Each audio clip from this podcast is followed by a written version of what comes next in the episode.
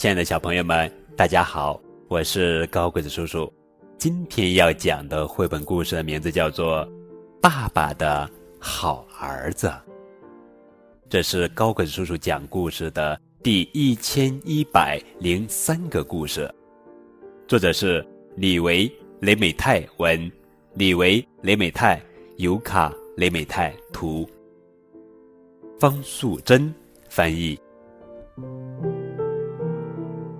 城市慢慢的醒过来了，一个新的早晨，人们开始忙碌。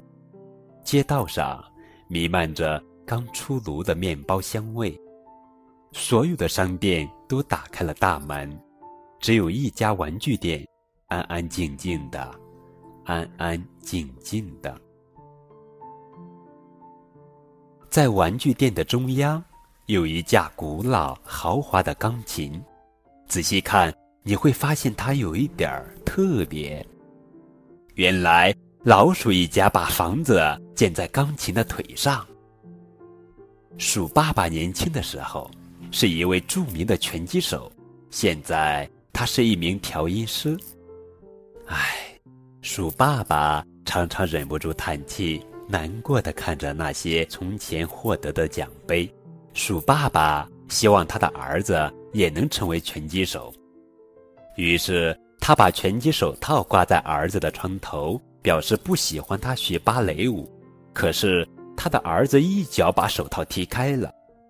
站在门口的鼠爸爸看见了，摇了摇头说：“唉，不过我相信有一天你会走上拳击台的。”鼠爸爸正准备去上班，突然有两颗黄色的大眼珠直直地盯着他。那是一只又高又胖的大黑猫，用那锋利的爪子划过钢琴表面，然后叮叮当当，噔噔噔噔，它踏过琴键，快速的往下一跳，大黑猫落在了鼠爸爸的面前。鼠爸爸喘着气，不停的挥动着拳头。来呀，来呀！你这只脾气暴躁的老猫，让你尝尝我的厉害！啪！大黑猫用亮亮的大爪子一下子就把鼠爸爸摁倒在地。鼠爸爸大叫起来：“天哪，怎么会这样？”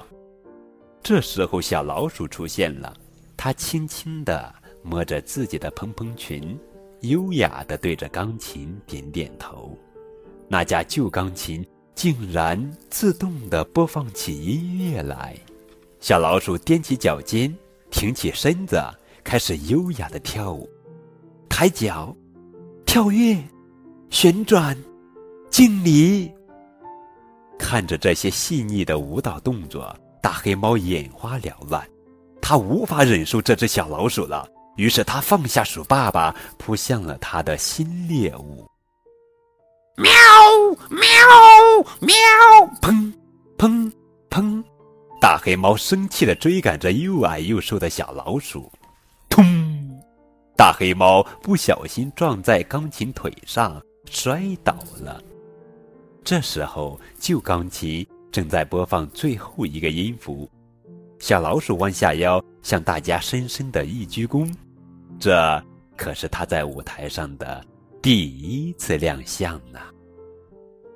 鼠爸爸激动地拉住儿子，给了他一个大大的拥抱，并骄傲地说：“这样就对了，宝贝，你是爸爸的好儿子。”